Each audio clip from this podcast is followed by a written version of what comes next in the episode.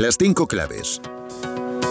El podcast de Economía 3 para líderes, emprendedores y directivos.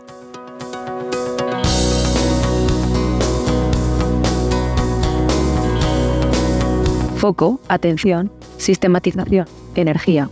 En definitiva, productividad. Bienvenidas y bienvenidos a un nuevo episodio del podcast de Economía 3, Las cinco claves del éxito en esta ocasión nos acompaña Agustín Peralt, experto en ayudar a líderes ejecutivos en alcanzar el reto de lograr mejores resultados empresariales a la par que una vida personal equilibrada. Más de 300 empresas atendidas, una experiencia de 15 años como directivo y 8 años formando a otros a mejorar sus aptitudes es su mejor carta de presentación. Hoy en las 5 claves, Agustín Peralt nos enseña cómo ser mejores líderes y no morir en el intento. Bienvenido, Agustín, y muchas gracias por participar en las cinco claves del éxito. Nada, gracias a eh, vosotros. En primer lugar, eh, quería preguntarte cómo surgió todo, Agustín. ¿En qué momento de tu vida te diste cuenta de que podías ayudar a, otros directivos y, a empresarios a mejorar su forma de trabajar? Sí, la verdad es que mi, caso es un, ejemplo claro de, fracaso directivo después de, haber estado trabajando más de 15 años y, habiendo tenido una carrera directiva supuestamente en algunos momentos de buena progresión, pero en el año 2012 y también motivado por, por un desgaste y por la crisis que, que, muchos recordaremos que se dio en esta época, fue un momento donde toqué fondo, donde toqué fondo a nivel profesional y mm, además con un despido para la, en la empresa en la que trabajaba en aquel momento, en un momento muy complicado en España, lo recordarán muchas personas, enero del 2012 fue un año, fue, empezó un año muy complicado a nivel empleo. Y, y además por el burnout donde yo había acabado decidí abandonar el mundo directivo para siempre. Y, y empecé por, por, por plantearme lo que llamamos reinvención profesional, ¿no? ¿Y a qué me voy a dedicar ese día después? Que seguro que, eh, algunos de los que nos escuchan lo habrán vivido. Y decidí convertirme en profesor universitario, sacarme el doctorado y, hacer carrera o carrera o encontrar mi sitio en el mundo de la universidad. Sí que es verdad que tenía tantos problemas por solucionar en aquel momento, no solo profesionales, sino también personales, y, cogiéndome al comentario de mucha gente de, oye, es que son demasiadas cosas a la vez, empecé, a estudiar sobre productividad personal para, para mi propio uso. Eh, y la vida es así, ¿no? Lo que, lo que en un principio empecé para mi propia necesidad, acabé convirtiéndome en un experto. Con independencia de esto, yo me saqué mi doctorado en, en dirección de empresas, que no tiene nada que ver con esta temática puramente y luego acabé como profesor universitario, pero creé una, una metodología y un modelo. Gente cercana me dijo, oye, esto es potente, y lo que empezó como algo lateral y, muy pequeñito, acabó convirtiéndose en algo que fue cogiendo tamaño y hubo un momento que pedí la excedencia en la universidad como profesor y, tuve que dejarme la universidad. y, y, ahora me dedico exclusivamente a esto que empezó también como un proyecto de, como llamamos, de solopreneur, y ahora ya, pues bueno, somos ocho personas y, creciendo, ¿no?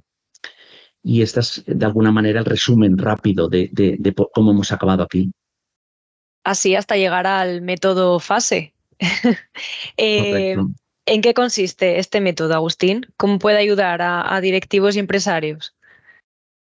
Sí, a ver, la metodología lo que pretende es que, con independencia del tipo de profesión o carrera directiva o empresarial que, que te plantees, puedas aspirar a algo que, por fortuna, hoy en día ya no es algo a lo que uno deba aspirar, sino algo que debe ser un, un must, ¿no? Debe ser algo muy innegociable, que es tener una vida equilibrada. El, el, poder decir, oye, yo tengo, soy cocinero con estrellas Michelin, como algunos de nuestros clientes, además soy empresario, además soy una figura pública, pero tengo una vida equilibrada. Oye, soy empresario con un día a día muy ajetreado, pero tengo una vida privada y tengo una armonía entre lo personal y lo profesional. Oye, soy un directivo de una multinacional y viajo mucho, pero tengo una vida equilibrada. Oye, tengo una startup y acabo de empezar con todo el esfuerzo que supone, pero tengo una vida equilibrada. O soy una periodista con todo lo que conlleva el mundo del periodismo y tengo una vida equilibrada, ¿no? ¿Qué, qué ocurre? Que esto que suena tan bonito y que por fortuna ya la sociedad va a, exigirlo. Y cuando digo la sociedad, digo, nuestras propias familias no nos permiten tener una vida donde nos olvidamos de ellos. Y nuestros propios, eh, nuestros propios equipos no quieren ver en su jefe o en su, o en su manager o en su líder una persona totalmente desbordada, sin vida, las compañías ya te exigen que transmitas un equilibrio en tu vida, ¿no? Esto no, no nos lo han enseñado. En el colegio nos enseñan muchas cosas. Yo siempre pongo el mismo ejemplo. Yo di dos años de latín, eh, con todos mis respetos para los profesores de latín, pero no me acuerdo de nada. Eh, y nadie me explicó este tema de la productividad personal, ¿no? Y lo que hemos hecho ha sido desarrollar una metodología que se llama FASE, que es el acrónimo de foco, atención, sistematización y energía, que se supone que tiene que ayudarte a que entiendas también este concepto que los ingleses definen como el work smarter, no harder, que es trabaja de manera más inteligente y no soluciones las cosas metiéndole más horas. Ayudarles a que la gente dominen cómo hacerlo.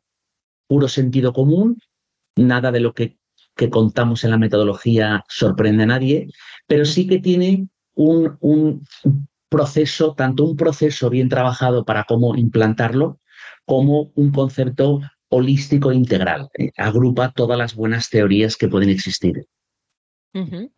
Y brevemente, ¿en qué consiste cada una de estas cuatro fases?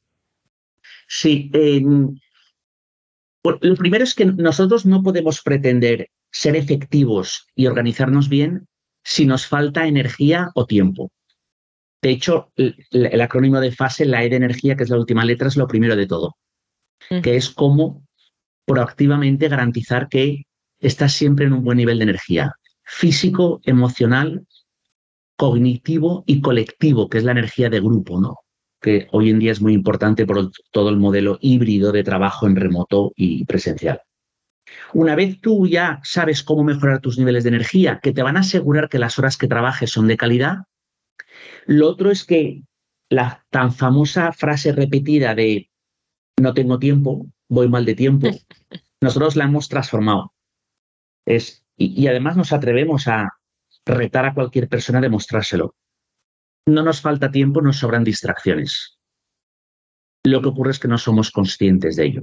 ¿eh? Y lo que ayudamos es a que las personas identifiquen, hemos, nosotros hemos identificado aproximadamente 13 problemas que son los más comunes que afectan al no disponer de tiempo y lo que ayudamos a las personas es hacer un recorrido por estos 13 problemas para que ellos mismos sepan su punto de partida. Es muy curioso esto, ¿no? Si ahora yo tuviéramos tiempo y te, te provocara, tú pensarías que algunos de ellos no te afectan y dentro de una semana me llamarías y me dirías, oye Agustín, que sí, que me afectan y más de lo que yo pensaba no somos ni conscientes de cómo perdemos el tiempo. Entonces, esta primera parte es muy importante, ¿eh? es gestión de energía y gestión de tiempo para tener recursos. Luego ya viene algo que, que es el foco, que es la priorización. Ah, es muy común querer pegarle a todo, decir a todo que sí. No, no, es fundamental que cada mes hagamos un ejercicio de identificar qué es lo más prioritario. Por escrito, nosotros decimos que lo que no está escrito no existe y por escrito que tú arranques cada mes sabiendo esos tres, cuatro, cinco temas que son los más importantes, ¿no? Lo que llamamos el 2080. Una vez tenemos más recursos y tenemos lo, prioritario identificado, viene otro concepto que es muy importante, que es que hemos perdido la capacidad de trabajar con calidad y con atención plena. Esto de estar durante una hora trabajando de manera individual en un tema importante ya no existe. Vemos la multitarea como algo normal y trabajamos en periodos de tiempo mínimos, mientras miro el móvil, mientras vuelvo aquí, mientras alguien me dice algo, mientras luego acaricio a mi perro, mientras...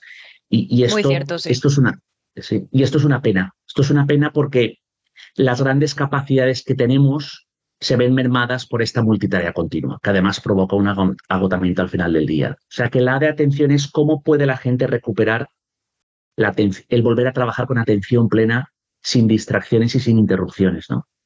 Lo mismo, ¿eh? cuando a la gente le pedimos el ejercicio de dime, ¿tú trabajas con atención plena? Sí, sí, claro, sí, sí. Bueno, pues la semana que viene vas a registrarte cuántas horas has conseguido, o, 30 minutos o 45 sin, sin haber interrumpido mínimamente, ¿no?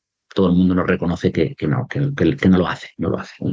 Y luego lo último es la sistematización, porque una de las grandes claves de, nuestra fórmula de, ayudar a las personas a que sean más efectivas, más productivas, es que tenemos una serie de hábitos clave que os ayudamos a, que los sistematicéis desde la repetición de comportamiento, de manera que cuando nosotros desaparecemos de vuestras vidas ya tenéis una forma de trabajo muy, muy, muy interiorizada, ¿no? Esto es como la persona que quiere perder peso y se acostumbra a comer de otra manera, se acostumbra a hacer deporte y ya es parte de su vida y de su, de su identidad. ¿eh? Ya no dice, no, yo hago deporte, dice, no, yo soy deportista ¿eh? Eh, o yo me cuido. Pues aquí lo mismo, nosotros al final hemos simplificado mucho aquello que es determinante para que una persona se vuelva efectiva y eh, os ayudamos a que creéis estos hábitos, ¿no? Y que os acostumbréis a priorizar mensualmente, os acostumbréis a planificar la semana con una serie de tips que damos, os acostumbréis a, trabajar en vosotros y a garantizar que durante la semana y el fin de semana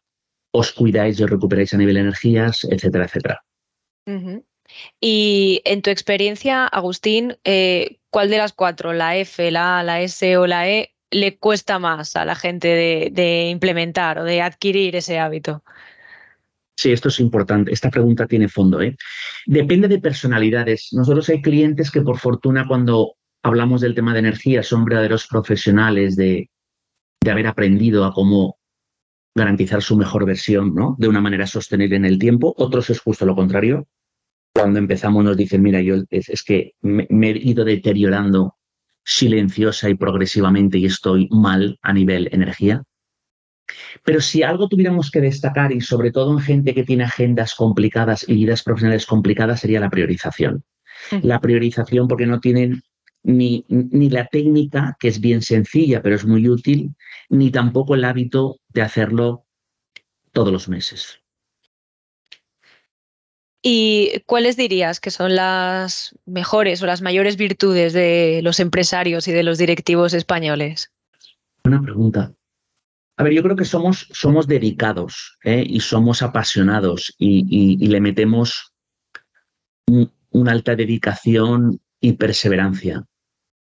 Lo que ocurre es que la perseverancia y la dedicación es muy importante, pero también se nos van muchas horas en temas que no se nos deberían ir por precisamente no tener estas, estas claves de la efectividad y de la priorización y del asegurar que tu agenda está alineada con lo prioritario, interiorizadas, ¿no? Entonces, lo, fíjate, si lográramos, si lográramos esta pasión y esta perseverancia y este hambre ¿eh? que tenemos de y de motivación, mm, si lográramos em, combinarlo con una mayor sistemática tipo la holandesa, ¿no? que es gente hiperorganizada, seríamos, yo estoy convencido, los mejores directivos en Europa.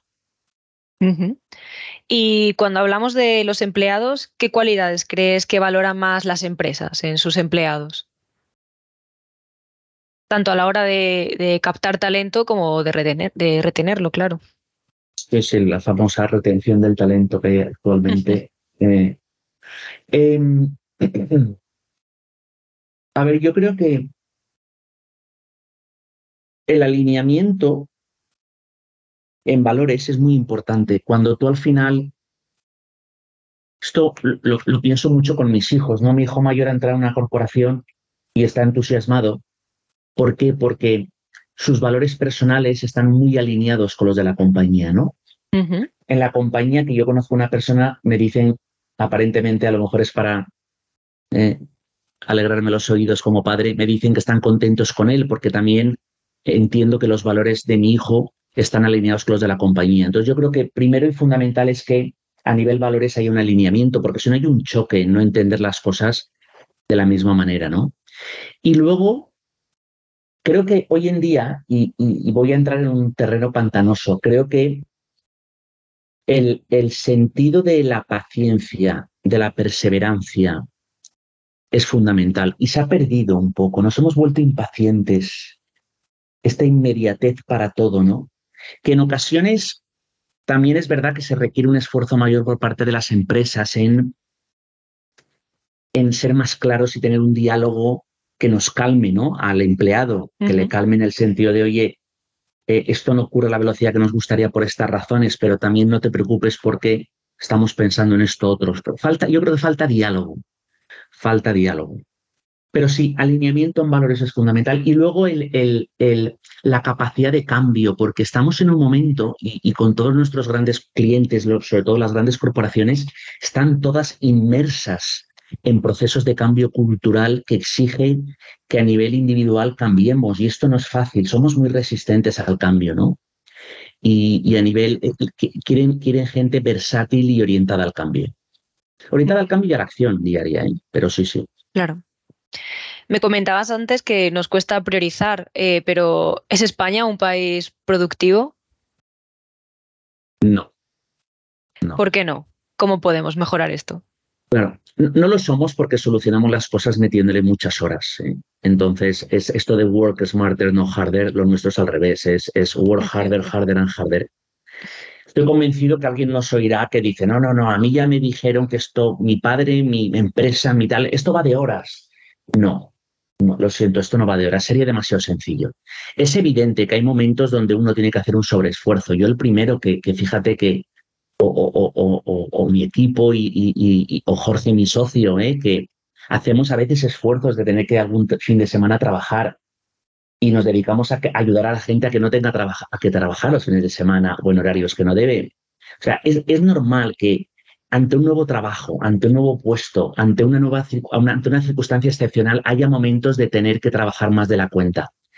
Pero, pero no hay que olvidar de que eh, cuando tú trabajas más de la cuenta por ineficiencias, lo que estás garantizándote es que como no las soluciones, va a haber un desgaste final, como el que yo tuve en el 2012. y Yo en el 2012 tuve un desgaste tremendo Además, es, muy curioso porque cuando tú te vas desgastando silencioso y progresivamente, tu peor versión es la que, es la que va a trabajar. Y entonces ya no solo es el desgaste y tu agotamiento, es la, las malas decisiones que tomas como líder, como directivo, a nivel personal. O sea, yo, tomé tantas malas decisiones ¿eh? que, que así acabé, ¿no? Entonces es muy importante que aprendamos a trabajar lo que toca en lo que toca. Y cuidarnos. El famoso burnout, ¿no? Que escuchamos tanto ahora. Sí, sí, yo, vamos, yo lo viví en, primerísima persona y, me gusta acordarme, ¿no? De, para, para, para no volver a caer en ello, ¿no? Pero es muy curioso, pero cuando estás en burnout, eh, lo primero que haces es cualquier persona que, te intenta aconsejar o darte ideas lo rechazas porque estás tan sobrepasado que el simple hecho de pensar que deberías de cambiar en algo o debes de hacer un esfuerzo distinto es rechazo. Fíjate. Y en tu opinión, Agustín, ¿la tecnología nos ayuda o todo lo contrario, nos hace más esclavos? esta, nos daría para otro podcast entero, ¿eh? esta es muy buena. Eh, mira, hay gente que nos dice, oye, ¿tú qué te dedicas a esto? Dime cuál es la aplicación que me va a cambiar la vida. Y digo, no, no, no hay ninguna aplicación que te vaya a cambiar la vida. A ti te va a cambiar la vida crearte una nueva sistemática de organización, priorización y planificación de tu trabajo. Y para esto hay herramientas y tecnologías idóneas. Pero ¿qué ocurre? Que, estas tecnologías y estas herramientas también eh, están muy bien creadas. Hay gente muy lista creándolas y, sabiendo darnos lo que llamamos shots de dopamina, golpes de dopamina, ¿no? Y gratificación instantánea. ¿Y qué ocurre? Pues que hay gente que en vez de utilizar bien el mail o en vez de utilizar bien el messaging de Teams o de Zoom, lo que hace es ser, ser eh, estar secuestrado todo el día por esto. Nosotros creamos una, una especie de claim o de, llamada que es que estamos en una rueda del hámster llena de manems. Y estos manems no son los de chocolate, ¿eh? son mails, meetings, móvil y el messaging de Teams o de Zoom. Y ahí estamos todo el día enganchados, todo el día. Y esto no es garantía de nada. Frente a, oye, yo tengo una serie de herramientas y de tecnología muy útil, voy a ver cómo la voy a utilizar de una manera inteligente. ¿Y cómo voy a sistematizar mi uso? ¿no? Porque si no, estás atrapado todo el día en esta rueda. Los famosos ladrones de tiempo, ¿no? muchos, muchos. Sí, sí, los ladrones de tiempo al final, algunos son la tecnología, otros vienen por personalidad, ¿eh? por el entorno. El entorno marca mucho, ¿eh? Y podríamos considerar que, las reuniones son también ladrones de tiempo. Pues es el gran pecado eh, en España, ¿no? Eh, pero, es que además es muy curioso porque aquí todos unos por otros hemos estudiado grados, posgrados, doctorados, idiomas. ¿Y cuánto tiempo hemos dedicado a, aprender lo que es una reunión efectiva, ¿no? Y no solo aprenderlo, sino a crear cultura interna de cómo tendrían que ser las reuniones efectivas. Nosotros creamos un, un concepto, le llamamos meeting detox, que lo que pretende es esto, que es, oye, Vamos a aprender de verdad cómo tendrían que ser las reuniones y luego vamos a ayudar a las organizaciones a que transformen, se transformen culturalmente alrededor de cómo tienen que ser las reuniones. Es la mejor inversión que puede hacer una compañía. ¿Por qué? Porque el mayor despilfarro que existe en una organización es las horas ineficientes en reuniones, porque es un montón de gente eh, perdiendo tiempo a la misma vez y de una manera incontrolada. O sea, que, aprender de cómo tienes una reunión y crear una serie de, reglas que todos hayamos participado en su creación y que se queden como forma de trabajo es fundamental. Y esta es una, y luego otra es, todos decimos que sí a todas las reuniones que nos invitan. Y esto, sobre todo esto pasa mucho en la gran empresa, y esto no es así. Hay que tener la asertividad y la valentía para decir que no a determinadas reuniones que no están alineadas con tus prioridades. Pero lo cómodo es todas las invitaciones que recibo digo que sí. Priorizar, de nuevo, sale esa palabra. Otra vez es que, claro, desde la priorización tú tienes que identificar qué reuniones son que sí, qué reuniones son que no. Llegamos a la pregunta final, Agustín, la que da nombre a este podcast. ¿Cuáles dirías que son las cinco claves fundamentales para ser un buen líder y tener éxito en el mundo empresarial? también para, da para otro podcast, pero a ver, lo primero es algo que no es fácil, que es sentir que quieres estar al servicio de tu equipo de una manera genuina y que tu equipo sienta que estás cuidándoles. Esto es fundamental. Sí. Otra y de distinto ámbito es que hay alguien que tiene que ocuparse de ese pensamiento más elevado, ¿no? De esa parte de estrategia. Y que luego sea capaz de trasladar y convertir esa estrategia en algo compartido con su equipo y que las personas de su equipo entienden cuál es su rol y su aportación a esa estrategia. Y eso requiere un esfuerzo, porque un líder lo puede tener muy claro porque lo ha creado él o porque lleva más tiempo en la posición o por mil razones, pero eso no garantiza que su equipo lo tenga tan claro y tienes que hacer un esfuerzo por clarificarlo, ¿no? Y alinearlo. Otro tema importante que yo creo que las personas valoran es cuando tú percibes que tu líder está, siente que es responsable de tu crecimiento y de tu desarrollo y de tu preparación como futuro líder. Que, además es algo súper satisfactorio, ¿no? El ver cómo personas que, esto pasa mucho en las grandes corporaciones, hay líderes que son tan buenos que crean escuelas de líderes y notas cómo de sus equipos siempre les, les captan talento. ¿eh? Y, y, es que en el fondo para ellos es un problema porque tienen que reponer a esas personas, pero es que esas personas los han mandado o a otra unidad de negocio o los han promocionado o a otro país o te los ha quitado el mercado a veces. ¿eh? eh que eso sí que pues es, es una pena para la corporación el no haber podido ofrecer esa oportunidad a esa persona, que no siempre existen todas las oportunidades que querríamos para todo el mundo. Pero el ser responsable y sentir que eres responsable de su desarrollo, eh, fundamental, ¿no? Luego hay un tema tremendamente complicado que es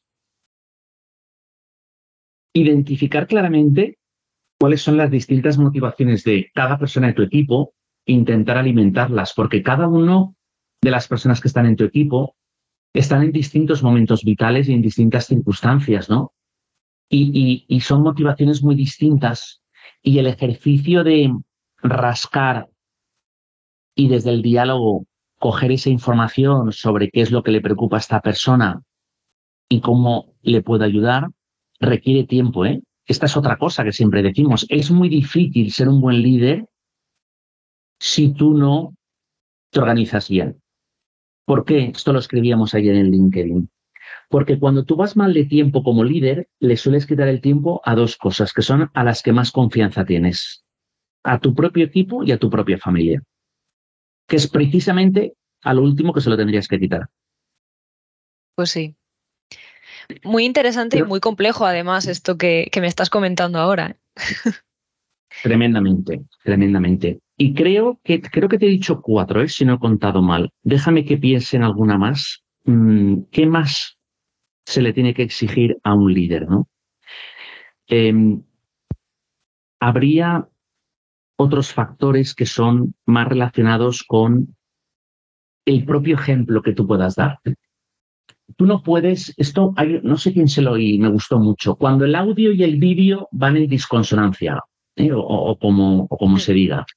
Es decir, tú pretendes que tu gente actúe de una manera, tu equipo actúe de una manera, y ellos ven en ti otros comportamientos. Esto es, esto es fatal.